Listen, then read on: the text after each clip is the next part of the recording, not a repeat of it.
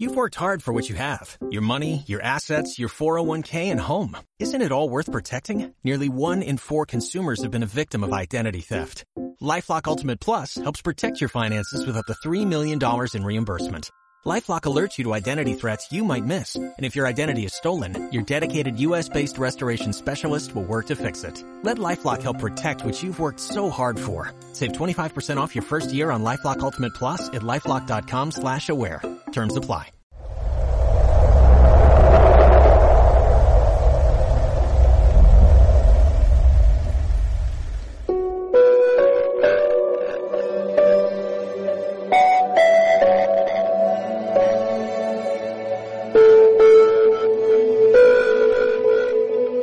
Que no podem canviar la realitat, canviem els ulls amb què veiem la realitat. Tothom pensa en canviar el món, però ningú pensa en canviar-se a si mateix. Encara el que ets, ja que això és el que canvia del que ets. No podem canviar res del que no ens vam acceptar així mateix. La condena no allibera, oprimeix. Àrea hermètica.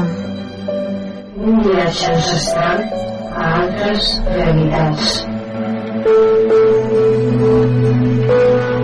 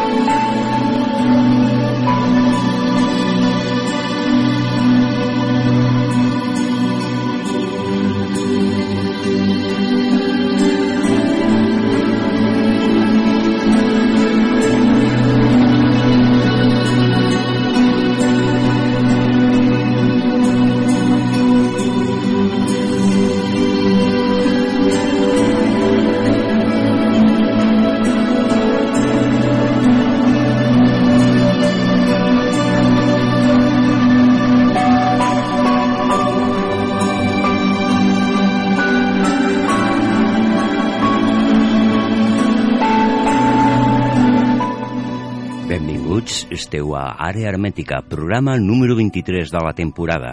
I avui tema important, com les mòmies de Nazca, una notícia que va recórrer i va portar molta cua. Des del programa Àrea Hermètica, Albert, que estarà fent les humanitats del programa, ja que no ve, fa campana, Salutacions al veu si ens escoltes. I presentant Josep Cozar, veus en off amb Remei Anglà. I bueno, fem la presentació del nostre convidat amb Josep que ens parlarà de les mòmies de Nazca.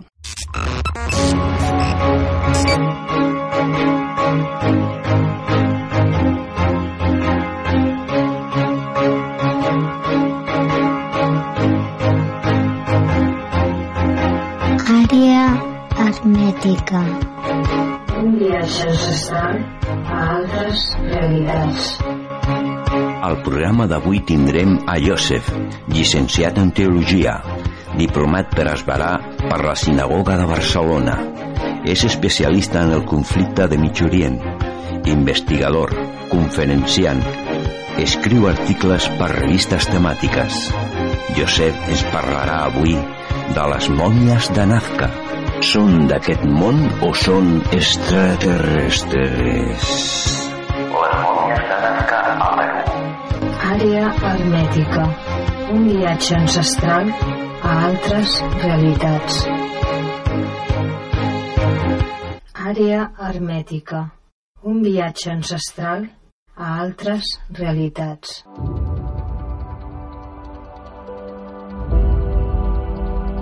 Revelan los secretos de la extraña momia extraterrestre de Perú, María, la momia de tres dedos.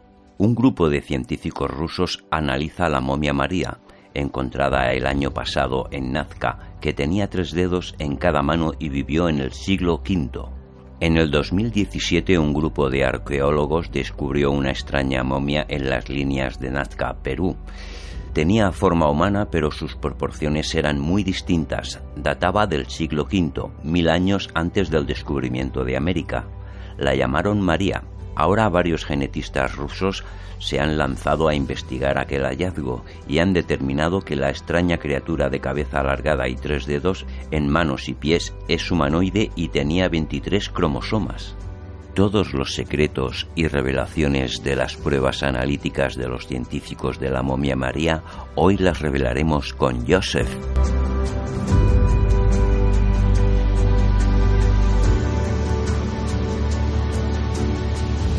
Àrea hermètica. Buena tarde, Joseph.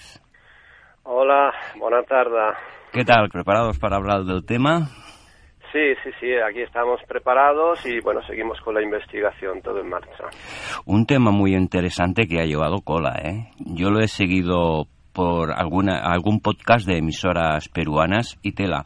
Pero para empezar, ¿por dónde podríamos entrar en el tema de las momias de Nazca, Joseph? Bueno, pues a ver, el tema este, eh, de momento tengo que decirte que está siendo muy mal interpretado debido al, gran descuido y silenciamiento por parte de las autoridades de Ministerio de Cultura del Perú y de algunas partes interesadas en que esto eh, no se sepa. Entonces, a ver, esto comenzó en el 2015, pero salió a la luz públicamente en el 2016 cuando una persona llamada Paul Ronceros, que suele firmar eh, por internet como Krawix, pues eh, llevó unas piezas que encontró, bueno, le trajeron unas piezas, las encontró por allí por el desierto de Nazcapalpa, en el Perú, a una ONG eh, llamada Incari, en Cuzco, dirigida por Thierry Jaman, y entonces, pues bueno, pues a ver qué eran aquellas piezas para analizar. A partir de aquí hemos de tener una cosa bien clara. Esta persona llevó varias piezas. Algunas de ellas no fueron eh, analizadas porque los científicos que estaban viéndolas en ese momento, en esos preliminares, es solamente un, preliminar de vista, eh, sin análisis más profundos, dijeron, pues estas nos parecen que son eh, seres fabricados antiguos, que eran unos seres raros, extraños, de 30 centímetros de altura, eh, ya eh, momificados. ¿eh? Pero habían otras piezas que sí. Habían piezas como una mano tridáctila con seis falanges grande y otras piezas que sí, unas cabezas, etcétera. y entonces esas son las que se analizaron con, con, otras, con otras piezas más que trajeron. Y luego, más tarde, apareció en escena, eh, digamos, un buscador ilegal que se, se suelen llamar en aquel lugar como guaqueros. Estas personas pues se reúnen en grupitos y van buscando pues para, ganarse la vida, para venderlas luego y bueno, pues esa sería la cosa, ¿no? Entonces esa persona que suele firmar como Mario, eh, que en la actualidad ya se sabe la identidad, ya se conoce, eh, entonces pues llevó lo que ya era un, un paso más allá del, descubrimiento. Una momia grande de metro setenta, eh, tridáctila en manos y pies, cabeza alargada, y luego llevó unos cuerpos de unos seres pequeños de 60 centímetros, diferentes a ese otro espécimen de metro setenta, eh, también tridáctilos en manos y pies. Bueno, pues esto fue ya la sorpresa. Claro, el guaquero, este, el descubridor, las trajo pues pues como podía traerlas en una caja de cartón y a veces se ha criticado el hallazgo porque dicen, no, es que las trajo en una caja de cartón. Pero bueno, esto digamos es un preliminar, es algo que trajo ese guaquero y entonces sí, esas son las que se han examinado y las que están saliendo los resultados ahora. Salieron en el 2018 ya unos preliminares y ahora en el, en el 2019 se han acabado de confirmar si quieres eh, puedo seguir porque yo tengo mucha historia que contar sobre este caso. Sí, sí. Referente a esto de las últimas pruebas, estas sí que las tengo, que estuvo por ahí un tal Mausand. Sí.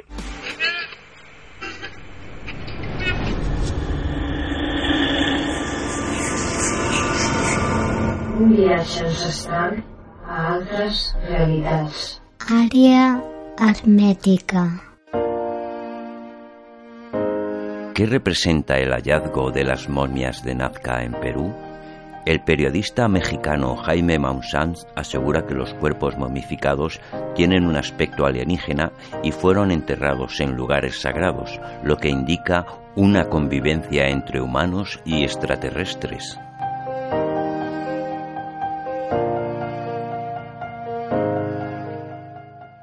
Intervinieron bastantes laboratorios de no solo de Perú, sino de algún país más, ¿no? Exacto, exacto, sí. A ver, eh, quiero hacer una aclaración primero. Eh, el señor Jaime Maussan, que todos sabemos que tiene una productora de televisión, eh, yo, a ver, yo no defiendo a ningún personaje aquí. Ni, ni defiendo, ni ataco, ni, ni nada. Yo solamente me limito a los resultados científicos que si queréis luego más adelante hablaremos. El señor Maussan aparece, digamos, en segunda escena. Lo primero que aparecen aquí son científicos de la ONG de Incari, arqueólogos incluidos. ¿eh? de la ONG. Eh, y entonces esta, esta parte certifica el caso. Luego ya aparecen, pues bueno, vamos a, anunciar de qué manera se puede seguir investigando esto, ir más allá de esos preliminares. Y entonces es cuando se contacta, pues a ver, eh, Jaime, señor Maussan, ¿usted conoce algún laboratorio más especializado? Porque, claro, hacer los análisis de carbono 14, preliminares de ADN nuclear, mitocondrial, luego la secuenciación del genoma, eso vale mucho dinero. Y entonces, pues sí, él conoció una empresa eh, y, también eh, se puso en contacto con esta empresa y también unos investigadores rusos. ¿eh? Las investigaciones rusas están muy abiertas a todo lo que son las nuevas investigaciones de la ciencia. Hay gente que lo confunde con metafísica o metaciencia. Pues no. debemos tener muy presente que fueron los pioneros en todo lo que es la investigación eh, en este aspecto después de la operación, bueno, después de la Segunda Guerra Mundial. ¿Eh? Eh, entonces, Maussan simplemente interviene aquí como enlace. Él no es científico, interviene aquí y fue, pues bueno, pues nos puso en contacto con esas personas.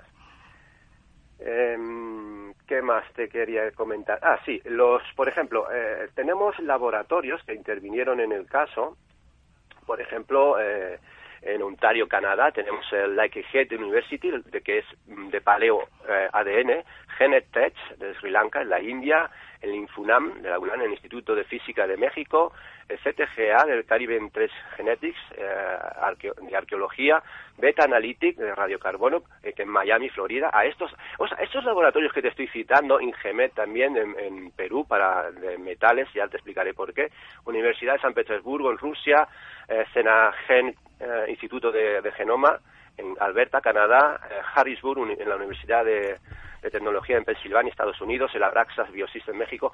Estos laboratorios, algunos de ellos, son los mismos que utiliza el Ministerio de Cultura y los arqueólogos peruanos eh, eh, para hacer sus análisis y sus pruebas de sus momias incas. ¿eh? Entonces, estamos hablando de que estos laboratorios han sellado y han compulsado los resultados de que estamos ante dos especies raras, muy raras, nuevas en en lo que sería, eh, digamos, eh, la tabla BLAST. La tabla BLAST, que es una tabla que vendría a significar que eh, la base de la secuenciación de, todo, de todo lo que es el, ADN de, los seres vivos que hay en la Tierra, que hay más de un millón de especies clasificadas ya, ¿no?, del genoma de estas especies. Y bueno, de científicos tenemos pues más de 30, pero vaya, te, te podría citar algunos de ellos, pero bueno.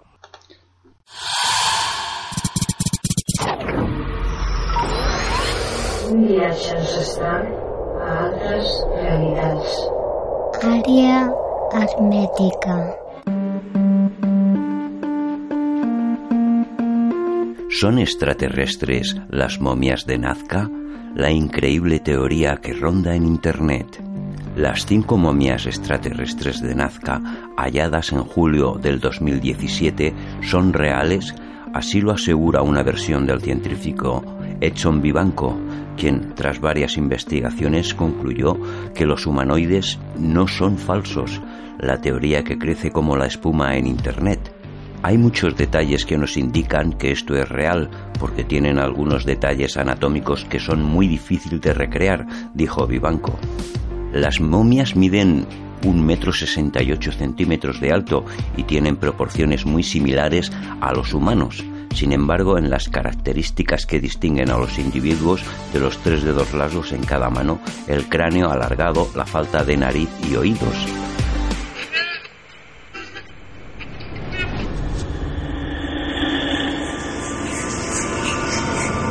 Un viatge ancestral a altres realitats. Área hermética. Sí, sí, sí. O sea, a ver, aquí hay que dejar una cosa bien clara, que aquí no se trata de creencias, eh, si que yo quiero creer que esto es verdad o esto es falso, o porque interviene el señor Maussan, pues ya esto todos son extraterrestres y ovnis, no. Aquí lo que conviene tener bien claro es que estamos hablando de científicos y de laboratorios, pero sobre todo de resultados. Entonces, los resultados, lo que están arrojando, si queréis, bueno, no sé si me- si me estoy adelantando a la, a la entrevista, pero los resultados lo que están arrojando es que estamos ante un espécimen de metro setenta, tipo humanoide, como nosotros, con, se parece a nosotros, pero no es tanto como nosotros. ¿Por qué? Pues porque este, este tipo de espécimen tiene un 30% sapiens sapien en el ADN y el resto es desconocido mientras que los seres pequeños de 60 centímetros son más tipo eh, tirando a- al ave y a los reptiloides eh, y, y tienen en- entre un 20 o 25% sapiens sapien y un 80-85% desconocido. Eso es muchísimo. Eh, debemos recordar que nosotros eh, en el ADN, eh, eh, en nuestra diferencia con el, con el mono o con el- la mariposa o el cien pies va de un 1 a un 5%. Eh, y, y, o sea, que es, es muchísimo. Y no estamos hablando de contaminación bacteriológica, no. Eso ya, eso ya se elimina con la secuenciación del genoma. O sea, se está teniendo muy en cuenta todo eso, claro que sí. Muy bien. Veo que la morfología, o sea, las que est- estás hablando de 1,70 y las otras, las vinculas, pues bueno, por el origen del ADN. Y ¿Hay algún detalle más de morfología que sean así un poquito diferente? No de estudio científico, sí. Había algunas que tenían seis dedos y, y algunas, algunos detalles que salían un poco fuera de, Sí, de la norma, como los alargamientos de cráneo. sí, sí. A ver, eh, todas las eh, momias que se han encontrado eh, tienen el cráneo alargado, las cuencas oculares muy grandes. Eh, la grande de metro setenta tiene dientes, mientras que las de 60 centímetros no tienen dientes. Lo que pensamos es que solamente tomaban el alimento por succión. La columna vertebral en, la, las de 60 centímetros está en medio, eh, tiene costillas circulares y además eh, eh, se reproducen por, por huevos, son ovíparas. Eh, y lo que hemos podido ver que una de ellas, que le han puesto por nombre Josefina para tener una referencia científica, pues eh, tiene huevos eh, y se ha visto con las tomografías de, de- de 128 cortes de alta definición eh, que tienen embriones dentro, tienen eh, sustancia dentro. Quiero decir que en un principio se criticó que esto eran piedras, pero no. Eh, ¿Qué más? Ah, eh, tenemos también eh, que son tridáctilas. De seis dedos no, no hay, no han aparecido, de momento no. Y están recubiertas por mm, un polvo de diatomea, polvo blanco, que, es una alga fosilizada prehistórica, que ha servido, mm, que, quien lo hizo, la, recubrió de este polvo y, y las puso en cuevas y ha servido para preservarlas del tiempo, con el paso del tiempo, y están bastante bien, aunque muy resquebradizas. Otra de las cosas que debemos tomar en cuenta es que sus órganos son mm, diferentes a los nuestros. Tienen órganos internos petrificados, momificados, el cerebro, eh, tienen incluso eh, cropolitos, la grande, eh, digamos, eh, lo que serían las heces en el interior. Y, y luego, por ejemplo, la grande, las articulaciones, las rótulas, sí que son como las humanas, por eso se le llama humanoide, tipo humanoide, pero las pequeñas no, las pequeñas tienen unas, un- no tienen rótulas eh, redondas, sino de corona. Y, y- y parece, parece que eh, a las primeras radiografías preliminares que se hicieron, que el hueso estaba partido, que había sido manipulado, pero no, luego cuando se pasó el tomógrafo de, de alta definición se vio que no, que lo que había ahí era todo un, un compendio eh, de, de tendones y, y- y pequeñas estru- estructuras que movían la articulación de otra manera, tipo, eh, ya, ya digo, como las aves o los reptiles. Por el- la datación, por el carbono 14, ¿se sabe algo aproximadamente de cómo pueden estar datadas? Sí, el carbono 14 nos arrojó una, unas fechas de unos mil años a 1700 años de antigüedad. Eh, para las lo que, pero luego tenemos para una mano que se encontró tridáctila eh, larga, porque hay que recordar que hay dos tipos de manos, las de los pequeños 60 centímetros con menos falanges, pero las grandes de metro 70 que tienen más falanges, hasta 6 falanges, 5. Y esta, esta mano que se encontró databa de 7.000 años de antigüedad. Eh, sí, con el carbono, es que con el carbono 14 tenemos un problema. Yo, eh, yo también eh, soy miembro del CES, el Centro Español de Sinología, y, y, con la síndrome de Turín, pues estamos, o sea, no se puede datar un objeto que no ha sido aséptico o que ha sido descubierto, ha, sacado, ha sido sacado al aire libre y bueno, se ha contaminado, ¿no? Porque nos puede dar errores. Entonces, lo que se está esperando ahora, para la gente que, que no conoce el caso, es eh, intentar avanzar en la investigación, se han intentado realizar todos los preliminares, contar siempre con el Ministerio de Cultura, con los arqueólogos del Perú, oficializarlo todo. Y lo que se está intentando ahora es ya avanzar un paso más y hacer autopsias. De esa manera se podría intentar comprender mejor el, ADN, sacar eh, ADN de, dientes, que es lo que se espera ahora, de la grande, y, y la datación, una datación más correcta. De acuerdo. Referente a, a algunos países como servicios de inteligencia han intervenido también en la causa. Pues a ver, es lo que sospechamos, porque eh, el Perú eh, tiene también eh, buenos periodistas, investigadores muy serios en este tema, como Mario Cegarra, entre otros, o Joyce Mantilla, que son autóctonos de allí, y, efectivamente, o sea, eh, desde que se creó la CIA en el 47-48, eh, ha estado interviniendo allí. Eh, se han visto camiones de, de, la National Geographic, de la CIA, de NASA incluso. o sea, la gente comenta, los pueblerinos, las personas indígenas de las zonas, de los pueblos, pues, pues han sido interrogados, ¿no? Y, y, bueno, lastimosamente sí que sabemos que se han encontrado o se llevan encontrando momias así eh, bueno, pues vamos, yo creo, yo creo que desde siempre. Pero de alguna manera pues han salido a colecciones privadas o han salido eh, a otros lugares donde han podido ser escondidas o incluso destruidas. Porque son, son cuestiones que la verdad, cuando hay un nuevo descubrimiento no, pues no sé, hay unos intereses y, y sospechamos de eso, ¿no?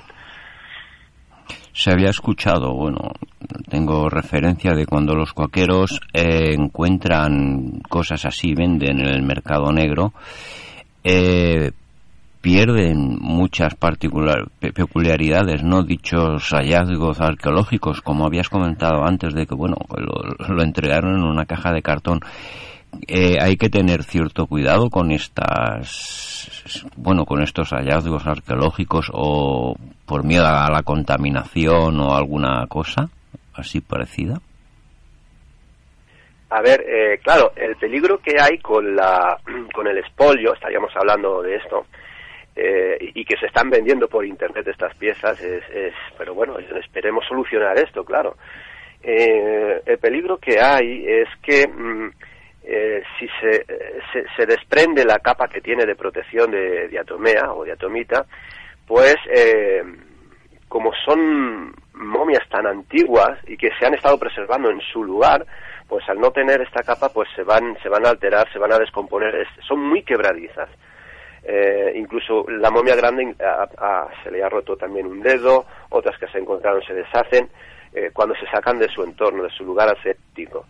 Entonces, pues bueno, eh, ese es el problema que hay. Eh, luego también, a ver, es claro y es evidente que estos buscadores ilegales también las pueden fabricar y, pero a ver, esto está clarísimo. Hay unas que son fabricadas, que son que se vende, se venderían como souvenirs y, otras que, que, son reales. Hay que distinguir, ¿eh?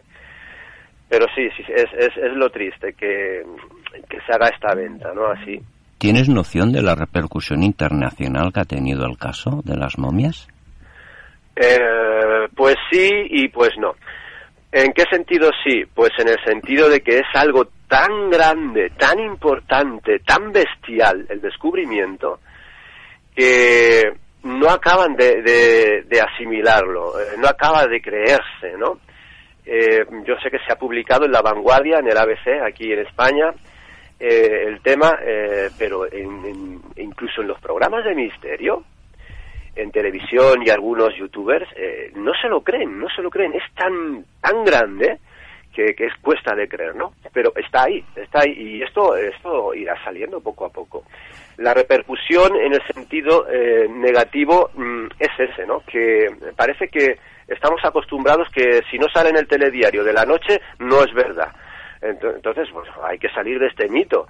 Eh, lo que tenemos que pensar que todo descubrimiento, pues, pasa por tres fases, como diría Schopenhauer, ¿no? Primero viene la burla, luego viene la crítica y después acaba la aceptación, ¿no? Aceptándose el caso. Nosotros creemos que estamos en ese impasse en el que está ahora el escepticismo. La burla ya ha pasado porque ahora ya se está viendo que, o oh, cuidado, que no estamos hablando de creencias ni de Maussan ni de Omni, sino de resultados científicos y se está viendo que, ojo, que si tú quieres, eh, no tú, me refiero a cualquier mm, persona que no lo crea, quiere decir que no es cierto, va a tener que mostrar también sus resultados para decir que no es cierto. No vale decir no es cierto porque yo lo digo, no. Entonces nuestra posición es esa eh, no estamos ni a favor ni en contra. Nosotros solamente se ha encontrado algo, se le ha escapado de las manos a, quien sea, y yo creo que hay estas agencias secretas. Y bueno, mm, pues vamos a aprovechar, ¿no? Y vamos a intentar que se descubra esto como un patrimonio cultural que pertenece a los peruanos. El Ministerio de Cultura ha facilitado bastante el trabajo del Ministerio de Cultura peruano y autoridades, me refiero. No, no, y tengo que ser así de rotundo y de claro. Y es una lástima, es una lástima. Se contó con ellos desde el principio. Desde el 2017, eh, cuando ya se sabían, se conocían unos preliminares, se les dijo, eh, señores, manden arqueólogos para aquí, que se ha encontrado esto. Y, ya desde el principio hubieron 14 personas vinculadas al Departamento de Arqueología y Ministerio de Cultura que firmaron en, julio del 2017 diciendo que eso era un fraude sin haber examinado las piezas que se había que había encontrado este descubridor Mario el Guaquero o, Leandro Sarmiento que es como se llama entonces claro el, Ministerio de Cultura y, estos arqueólogos usaron unas piezas que, que, tenía el señor eh, Paul Ronceros y estas sí estas piezas eh, bueno eh, sí que eh, no se examinaron por los otros científicos. Es que por eso hay que distinguir. Hay dos grupos de piezas, ¿no? Y en base a este primer grupo de piezas del señor Roncero se dijo, no, pues todas las demás también son eh, falsas. Te voy a poner un ejemplo. El señor Ronceros tenía una, de las piezas que no se examinó de, de un animal de estos, de una especie de 30 centímetros, se le cayó al suelo y se le rompió una, una pata. Cogió el hombre, que él no sabe, no es científico, pero en su, su buena intención fue coger la pieza, la patita, y fue pegarla con pegamento. Sí. La llevó al Ministerio de Cultura para ser analizada. Le dijeron, señor, esto es un fraude, esta pieza no puede ser. Dice, ¿pero por qué? Pues porque pues se ve que es, es una pieza armada y montada. Y entonces dijeron, y además tiene pegamento. Dice, no, si ya se lo puse yo, pues bueno, se quedó la cosa así. Pero el caso que esa cuestión del pegamento ha salido incluso en el año pasado todavía diciendo que como una de las piezas tiene pegamento, todas las demás también tienen pegamento y son falsas. Y esto pues lo tengo que decir porque se, se dijo y, no y no es justo. Entonces el Ministerio de Cultura eh, ha puesto impedimentos. La, eh, la ONG de Incari eh, pidió a los arqueólogos, a Jacinto Urbano, arqueólogo en aquel momento, que viniera para mirar las piezas. Se pidió también a, al, directamente al, Congreso, no quisieron hacer caso. Incluso se mandó una carta a la UNESCO para que interviniera. La UNESCO remitió la investigación otra vez al Ministerio de Cultura, que ya en un principio estaba, denegando el caso. Entonces, yo creo que esto no puede ser. Al menos se debería poner una comisión para investigar. Cosa que no ha pasado, ¿no? yo lo que lo poco que escuché es que los ataques eran inminentes, pero como, como tú comentas, o sea, sin, sin noción absoluta, sin ninguna prueba, críticas, pero bastante. Yo lo escuché el caso, me di cuenta, pues bueno, ya te comenté antes que lo escuché en un programa de una emisora peruana, en un podcast referente al tema, y unas críticas muy duras, ¿no? Pero nunca había entrado en el tema yo ahora cuando estoy escuchándote, pues estoy un poco como flipando, ¿no? O sea, porque hay un, una actividad oficial y, firmada, ¿no? Y, con, con veracidad para, para hablar. Àrea hermètica. Un viatge ancestral a altres realitats.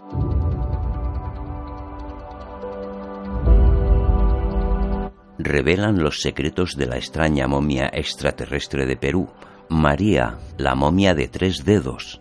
Un grupo de científicos rusos analiza la momia María, encontrada el año pasado en Nazca, que tenía tres dedos en cada mano y vivió en el siglo V. En el 2017 un grupo de arqueólogos descubrió una extraña momia en las líneas de Nazca, Perú, Tenía forma humana, pero sus proporciones eran muy distintas. Databa del siglo V, mil años antes del descubrimiento de América. La llamaron María. Ahora varios genetistas rusos se han lanzado a investigar aquel hallazgo y han determinado que la extraña criatura de cabeza alargada y tres dedos en manos y pies es humanoide y tenía 23 cromosomas. Todos los secretos y revelaciones de las pruebas analíticas de los científicos de la momia María hoy las revelaremos con Joseph.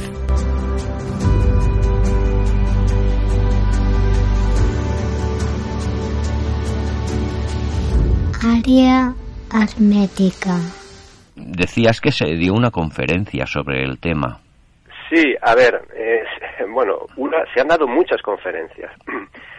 Pero, eh, a ver, la, la, que tenemos que destacar es la ocurrida en noviembre del año pasado, del 2018, donde por cuatro horas y media en el Congreso del Perú, el congresista Armando Villanueva Mercado, él sí, él, él tomó cartas en el asunto y facilitó que los científicos que habían intervenido en el caso hasta ese tiempo, pues hicieran una exposición allí en el Congreso de la República del Perú.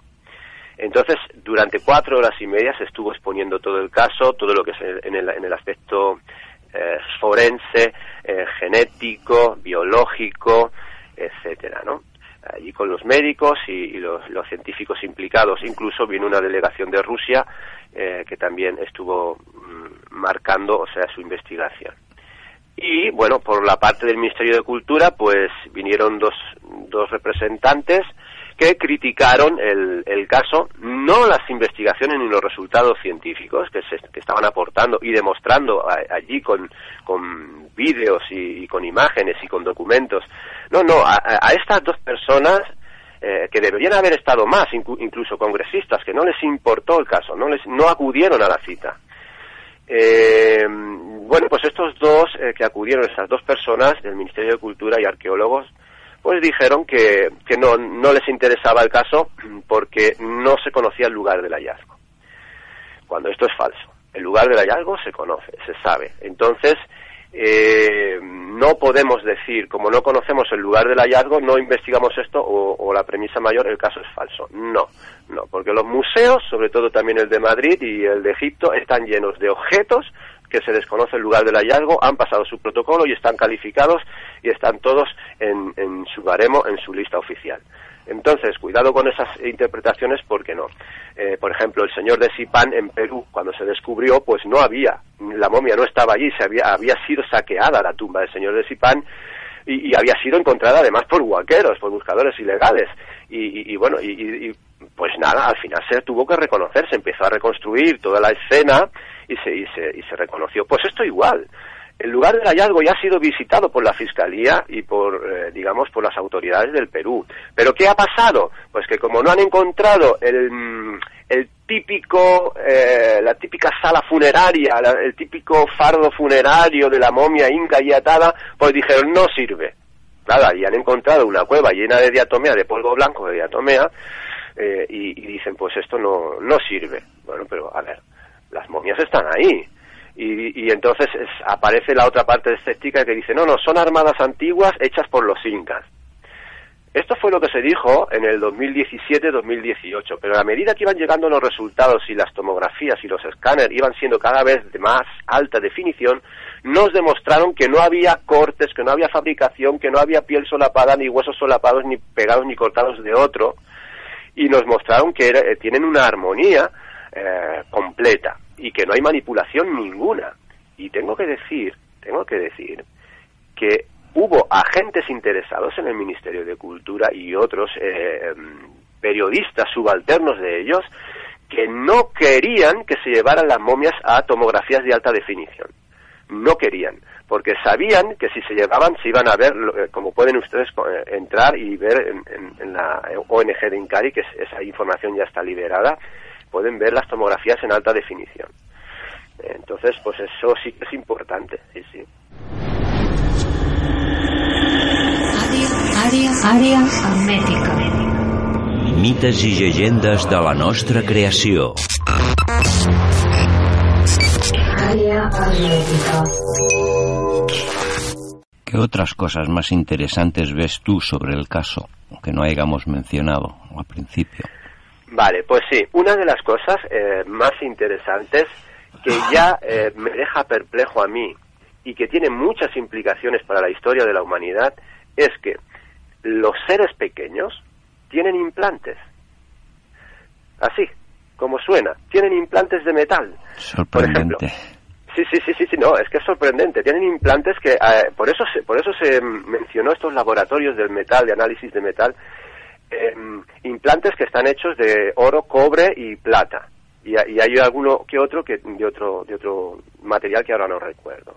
Entonces hay hay hay otro espécimen que tiene un implante en la cadera, en el hueso de la cadera. Y, el hueso ha, hecho como una calcificación alrededor del implante. O sea que estamos hablando de seres, eh, eh, perdona, hay otro, hay otro, la, esta, esta Josefina tiene, que tiene huevos en su interior, eh, tiene un implante en el pecho que, que, está incrustado en el, en el pecho por la parte exterior Y este implante, no sabemos si a base de pasar por las tomografías o las máquinas de escáner de rayos X, pues eh, saca como una especie de, energía que, aparece ahí, ¿no? Y ahora se está criticando de que eso simplemente es un efecto sol que se llama un artefacto eh, que se activa con las tomografías, con el TAC, en fin. Eh, estamos investigando eso, pero de momento ya digo que no. Yo estoy hablando con expertos radiólogos y me están confirmando que no. Eh, que en todo caso los efectos del rayo sol o así aparecen dentro del cuerpo y nunca fuera. Y en este caso la momia esta eh, los expele fuera. Sale como una especie de pequeña llama de, ese implante. Es como si emitiera un tipo de, frecuencia. No lo sabemos. Todo eso está ahí. Y, bueno, yo daré una, una entrevista, haré un, reportaje esta semana sobre ello. O sea, entonces, ¿esto qué quiere decir? Que no podemos estar hablando de que nos hemos encontrado unas especies nuevas que no han sido tenidas en cuenta por los antropólogos, arqueólogos o biólogos mm, en la cadena evolutiva humana. Porque mm, no, no pueden pasar desapercibidos seres de 60 centímetros y de metro 70. Si estuviéramos hablando de bacterias, dices, bueno, todavía se puede admitir que pasó desapercibido y ahora se ha encontrado. Pero es que estos seres de 60 y metro 70, que son dos especímenes diferentes, eh, tienen implantes. Entonces, ¿quién se los puso? ¿Para qué sirven? Están dentro del hueso. Entonces, esto mm, nos hace abrir una expectativa, no sé, a una posible visita de esos de esos seres que, que, nos ayudaron o, no o no algo algo pasó o, una civilización más antigua que fue destruida, no lo sabemos, estaríamos hablando de Atlántida, pues no lo sé, estaríamos hablando, pero lo que no podemos hablar, por favor, es de que son simples monos de, de, circo que, se, que ya se encontrará el espécimen en un futuro, ya se sabrá, pues no, no, porque esto ya añade más importancia al caso. O sea, yo por eso digo desde el principio, es tan bestial el descubrimiento que, está sorprendiendo hasta el punto de que la gente no habla. O sea, cuando digo gente me refiero a, los medios informativos y a los científicos y universidades científicas. Bueno, de hecho está claro que en otros temas, según qué cosas no, no se dan importancia y quizás la tienen, ¿no? Pero la ciencia mismo parece que está en un paréntesis con con Darwin y bueno, no se abre, no quiere abrir una ecuación a una evolución y sucede con esto y muchísimas más cosas. Ya a nivel de por ejemplo, de según qué materiales y cosas que se han encontrado que no se sabe la procedencia, o sea, un negativismo, pero, pero grandioso. Y después de, de todo esto, ¿crees que seguirán dando la vara para poner piedras en el camino para que se pueda seguir investigando? Bueno, pues eh, seguramente, seguramente, porque eh, si ya lo están haciendo ahora y se les está diciendo, por favor, investiguen también ustedes el caso, acudan, cojan los cuerpos, los tiene el descubridor, vayan a por ellos, utilicen también ustedes sus laboratorios, sus científicos. Y entonces hablamos sobre resultados contrastados. No, si ya no quieren, o sea, eh, esto, esto nos pone ya un poco en una situación de, espera hasta que, yo no sé, hayan destituciones, eh, haya cambio de gobiernos, eh, en, el Perú estoy hablando, y, entonces el tema, pues de verdad, pues impliquen universidades científicas allí primeramente, porque es, este, este, esta, esta conferencia que se dio en el Congreso de cuatro horas y media, se hizo para eh, intentar aprobar un proyecto de ley para que se investiguen las momias eh, por parte de científica del, Ministerio de Cultura y arqueólogos que no han querido. No han querido. Y entonces mm, la idea es esa eh, que se investiguen y que se guarden como patrimonio nacional ¿no? y luego pues nada pues se usen universidades científicas en todo el mundo y museos para su exposición y visita pero no sé, si, si ya no han querido, pues yo sinceramente, eh, la única cosa que puede pasar es que poco a poco, a ver, lo que se está haciendo ahora, con los resultados de la secuenciación del genoma y del ADN y todo lo que es eh, los análisis que se le han efectuado, tanto en tomografías como en la piel, todo, lo que se está haciendo es coger esos resultados y enviarlos a otros científicos de contraste. La idea es que eh, pueda, eh, pueda ser validado el resultado por mm, dos o tres laboratorios más y grupos de científicos para que luego se pueda publicar en revistas científicas y revisión por pares. De esa manera, mm, quizás así habría ya una especie de base para ya abrir a las universidades científicas. ¿Ha habido alguna, algún hallazgo parecido a lo largo de, del tiempo en la zona de Nazca o de Perú parecido? Que nos... Eh, ah, de, momias tridáctilas? Sí. Eh, a ver, mm, de momias tridáctilas, eh, que yo sepa, este es el, primer lugar donde, donde se encuentran. si estamos hablando de, de cosas extrañas, bueno, pues cosas extrañas en Perú es que pasan cada día. Yo no sé qué le pasa a este país, que, está siendo como de purga para todo lo que es, como bien decías antes, ese, ese dogma oficialista, ¿no? Para abrir esa, esa, esa mente, esa conciencia, ¿no? Eh, bueno, tenemos las piedras de Ica, las famosas piedras de Ica, que bueno, eso se dijo en un principio que los hacían eh, dos, una familia, la familia de Basilio Uchuya, y las fabricaban ellos y cuando se ponían a, hacer las piedras no, no había manera de que hicieran los dibujos que tienen. Y tenemos grandes expertos también aquí en España como José Cerneyet que, que, las conoce bien y que y también se han hecho análisis con laboratorios en España de esas piedras y no hay piedras falsas y piedras verdaderas. Eh, los cráneos de Paracas en, también en Perú pues aquí teníamos a Brian Forrester que él pues determinó después de cinco años que había una secuenciación del genoma que era ajena al sapiens sapiens y, que había eh, la elongación del cráneo. Sí que es verdad que eh, estos pueblos antiguos mm, los hacían de manera artificial con tablillas y cuerdas, pero imitando a otros cráneos que, que se ve claramente que no estaban hechos con tablillas y deformación, porque eh, ya sabemos, ¿no? no tenían la sotura sagital que tienen los humanos, el foramen magnum, donde va la columna vertebral, está desplazado, las cuencas orbitales de los ojos son mucho más grandes, la mandíbula es mucho más grande. Se hizo una recreación falsa en, en Estados Unidos de una de estas calaveras y allí todos están contentos y parecía un ser humano simplemente con la cabeza grande. Pues no, no, esas medidas antropométricas de la cabeza son eh, erróneas, no van así. Eh, luego el volumen, el volumen, tú por mucho que estires una botella de agua, la cantidad de agua que entra siempre será la misma, pero en estos cráneos no, era mayor la capacidad volumétrica. Eh, pues fíjate tú de misterios que hay, cada dos por tres están viendo los que hacen los Skywatcher, que hacen la vigilancia de OVNI en el cielo, pues ven continuamente, aparecen esas luces. Eh, son, son, muchas cosas. Toda la zona Chilca, Perú es, tiene una actividad increíble, muy, muy, muy grande, muy grande. Yo te quería comentar ahora otra cosa. Sé que te dedicas si nos puedes hablar, dejamos un poquito aparte, si ves que hay algo que podemos decir interesante sobre las momias, mm, lo explicamos ahora y después, si quieres, hablamos un poco de que nos expliques lo del aura.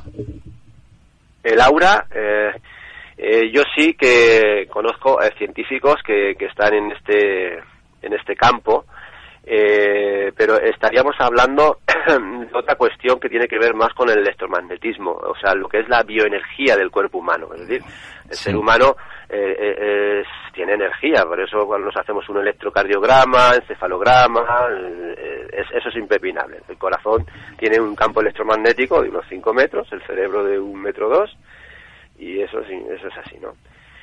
Y entonces hay un Ana María Oliva, eh, ella eh, trabaja muy bien este, eh, en este sentido, conoce estos campos electromagnéticos y se decodifican a través de una máquina de descarga de gas que se llama GDV, que bueno fue potenciada por investigadores rusos, entre ellos Konstantin Korozkov, que es, digamos, el pionero, uno de los pioneros en esto. Digamos que la cámara esta de descarga de gas sería como un paso más allá de la cámara Kirlian pero es que la gente se suele confundir mucho con esto y, se cree que esto es simplemente eh, como cámaras para detectar el, calor del cuerpo humano con mayor o menor temperatura y, no, no, estamos hablando de campos de electromagnetismo. Es mucho más sofisticado, ¿no? Claro, claro. Entonces esos campos eh, nos dan una señal de energía alrededor del cuerpo humano eh, que sirve eh, como diagnóstico para, para, para ver cómo está eh, tu situación emocional y por supuesto el, padecimiento, enfermedad y todo esto, sí, sí. Hmm. Entonces, pero a ver, esto, esto es algo que, que la gente está confundiendo que si se, es una cámara para fotografiar el alma y todo eso, pues no, no, no va por ahí la cosa.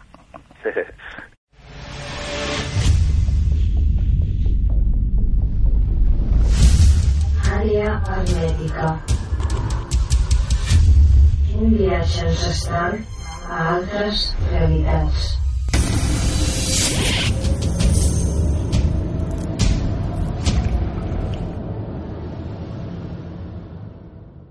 Bien, mm, también tengo entendido de que haces y has estudiado e investigado como reliquias cristianas como Sabana Santa, el Grial de Valencia, Cuéntanos un poco cómo iniciaste estas investigaciones.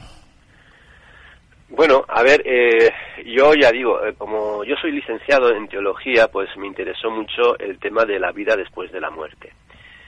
Y, entonces, eh, yo soy judío, pero un judío que, cree que Jesús de Nazaret, al que nosotros llamamos Yeshua Minasrat, él es el Mesías, o fue el Mesías. ¿eh?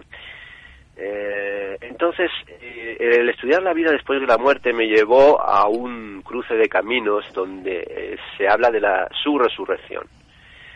Y aquí tenemos en la carta de San Pablo cuando dice, a ver, pues nosotros podemos creer lo que queramos, pero si Yeshua no resucitó, pues toda nuestra fe es, es inútil, es vana.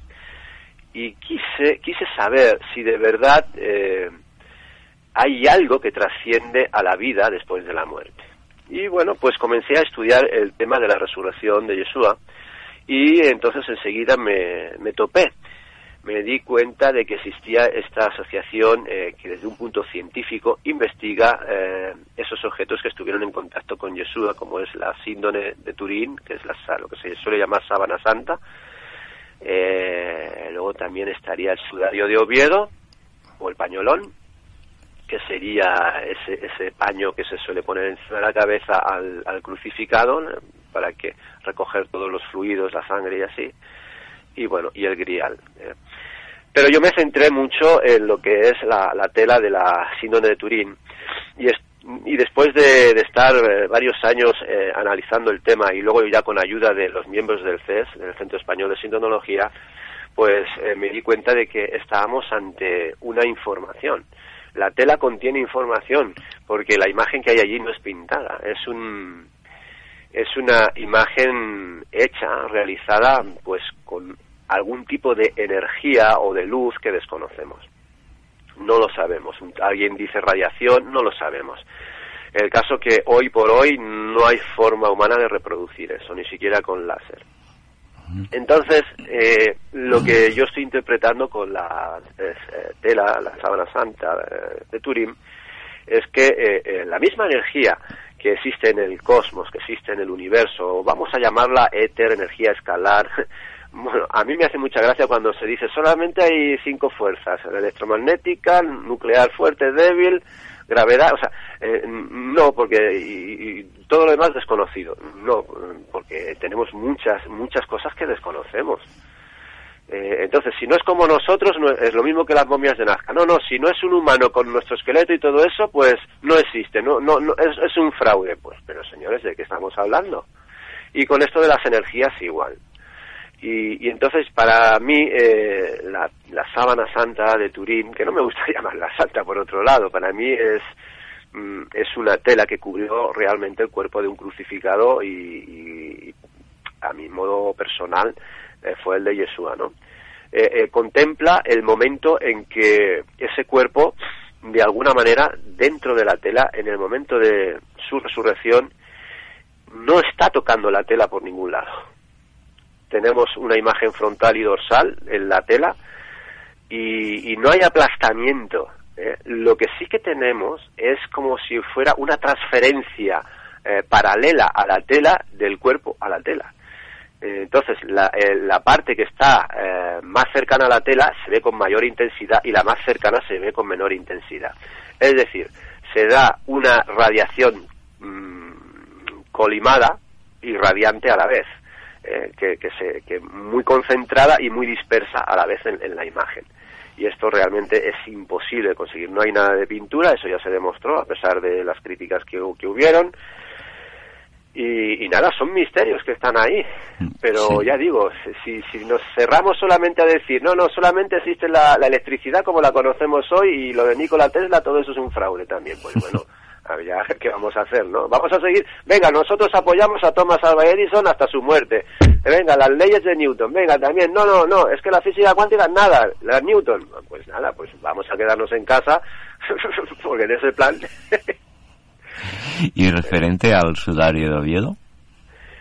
Sí, sí, sí, sí, el sudario de Oviedo pues es, es una, una tela más pequeña. Sí. Eh, que, bueno, tiene manchas de sangre, ya se ha probado que es sangre, también del mismo tipo que la de la síndrome de Turín, y, que en el sentido, eh, si cogiéramos ahora eh, esa tela del sudario de Oviedo y la envolviéramos en la cabeza de una persona, coincide perfectamente con las manchas de sangre que tiene la, la, síndrome de Turín. O sea, eh, la gente, para que no lo sepa, el cuerpo del crucificado, en este caso estamos hablando de un judío, y, los que lo cogen también son dos judíos, en este caso Nicodemo, bueno, un fariseo de los y, y, Joseph de Arimatea, ellos ellos tapan la cara del crucificado, ¿no? Y para evitar la, la pérdida de sangre, ¿no? Y luego en el sepulcro quitan esa esa tela pequeña y la enrollan en un lugar aparte y utilizan una grande, ¿no? Y entonces ponen la tela primero, el cuerpo encima y con el resto de la tela lo envuelven, ¿eh? como si fuera como si fuera eh, una bolsa grande, ¿no? Y coinciden las marcas de esa tela pequeña que tenía en la cabeza eh, coinciden con las marcas de una persona que ha tenido un casco de espinas, que ha volcado sangre por la nariz, con mm, los golpeos que tenía en la cara, los, el pómulo, el ojo, etcétera. Sí, sí. Y referente al cáliz de, Valencia, eh, estudios científicos, ¿se ha podido sacar alguna conclusión a través de alguna investigación hecha o algo? Bueno, eh, en el Cáliz de Valencia, eh, a ver, tenemos que tener presente que esto eh, está compuesto de varias partes. Entonces, a medida que se fue pasando el tiempo, pues se fue adornando con... Pero en, en origen el Cáliz de Valencia es una... como si fuera un cuenco de madera, exacto, un cuenco de madera y luego pues se le puso un pie, y luego se le pusieron piedras eh, así gemas alrededor, ¿no? Y entonces la gente dice, no, pero hombre, Yeshua que era un, hijo de carpintero y así como va a beber en, algo tan de tanta pompa y tan rico y tanto oro, ¿no? Pues no, era eh, el Cádiz Valencia es eso, ¿no? Y, y, no, aquí yo personalmente tengo menos evidencias, eh, yo no lo sé, yo en lo que sería el grial pero tengo menos evidencia. De todas, de todas formas, em, no, no pasaría para mí de ser solamente eso, un cuenco de madera. Y, no, eh, no, no es lo mismo, eh, en este caso, no es lo mismo que, que el sudario eh, de Oviedo que la síndone. O sea, la, la síndone para mí, al tener esa imagen, ya es diferente a, a, todo lo que existe en, la historia de la humanidad y en la arqueología es diferente, porque tenemos algo inexplicable. En, cambio, el otro, las otras dos objetos, pues bueno, ahí podemos tener ya más, más dudas, más cuestiones, pero porque no hay imagen en el, en el sudario de Oviedo, no hay imagen, y tampoco tenemos certeza en el, en el grial. ¿Sabes?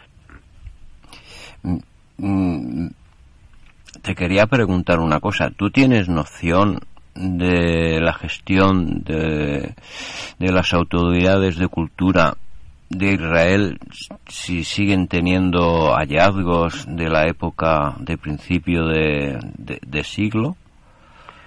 Porque a, veces hay, hay, hallazgos. También está el problema de que la, de la venta en negro de, de piezas porque Jerusalén bueno también era un, un banco de de vestigios y de arqueología. Sí, sí.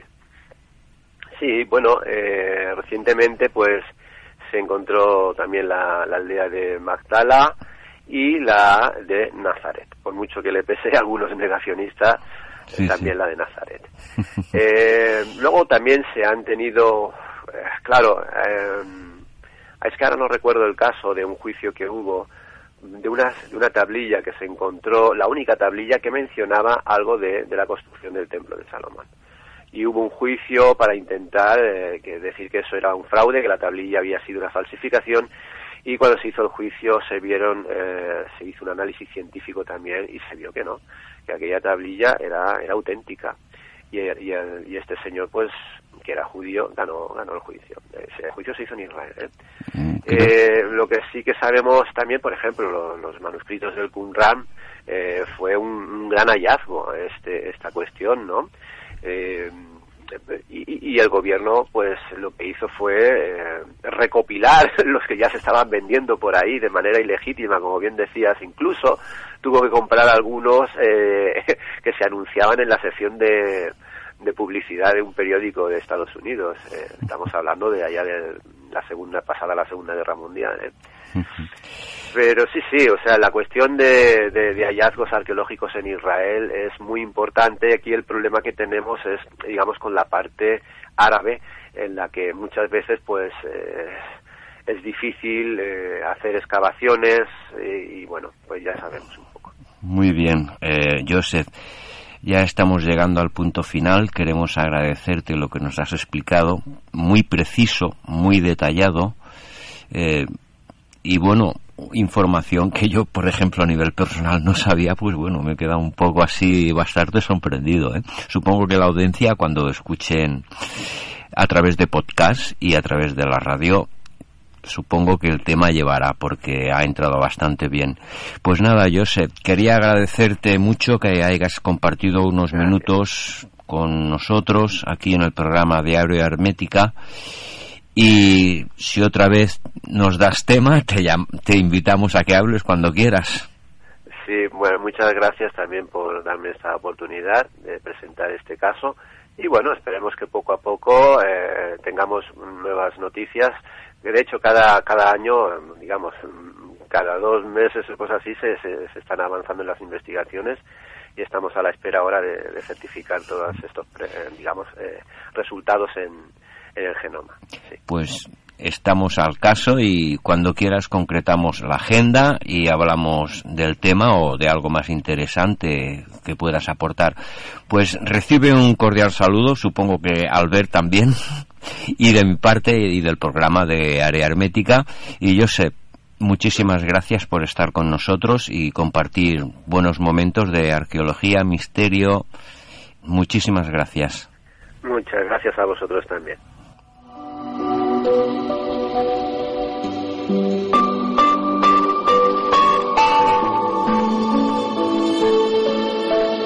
I fins aquí el programa número 23 amb Josep. Avui el tema de les mòmies de Nazca. Ens ha parlat sobretot dels resultats de les mòmies a nivell científic i ens ha donat moltes claus sobre la realitat perquè, bueno, no ha sonat tant com s'esperava als mitjans, ha sonat com una notícia de segona fila, no? Però crec que és molt important el que hem parlat avui. Bueno, ens ha explicat ell, perquè jo he estat callant. I us emplacem per al programa de la setmana vinent. Fins aquí el programa Àrea Hermètica i au, a reveure. Bona setmana.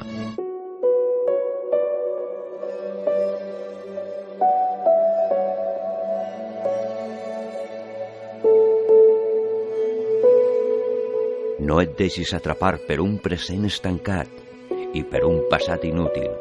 Viu-la. El camí és teu per arribar. Si vols viure la vida, cal dir viu-la. Viu-la. Àrea hermètica. Un viatge ancestral de la nostra civilització. Àrea hermètica. Thank you.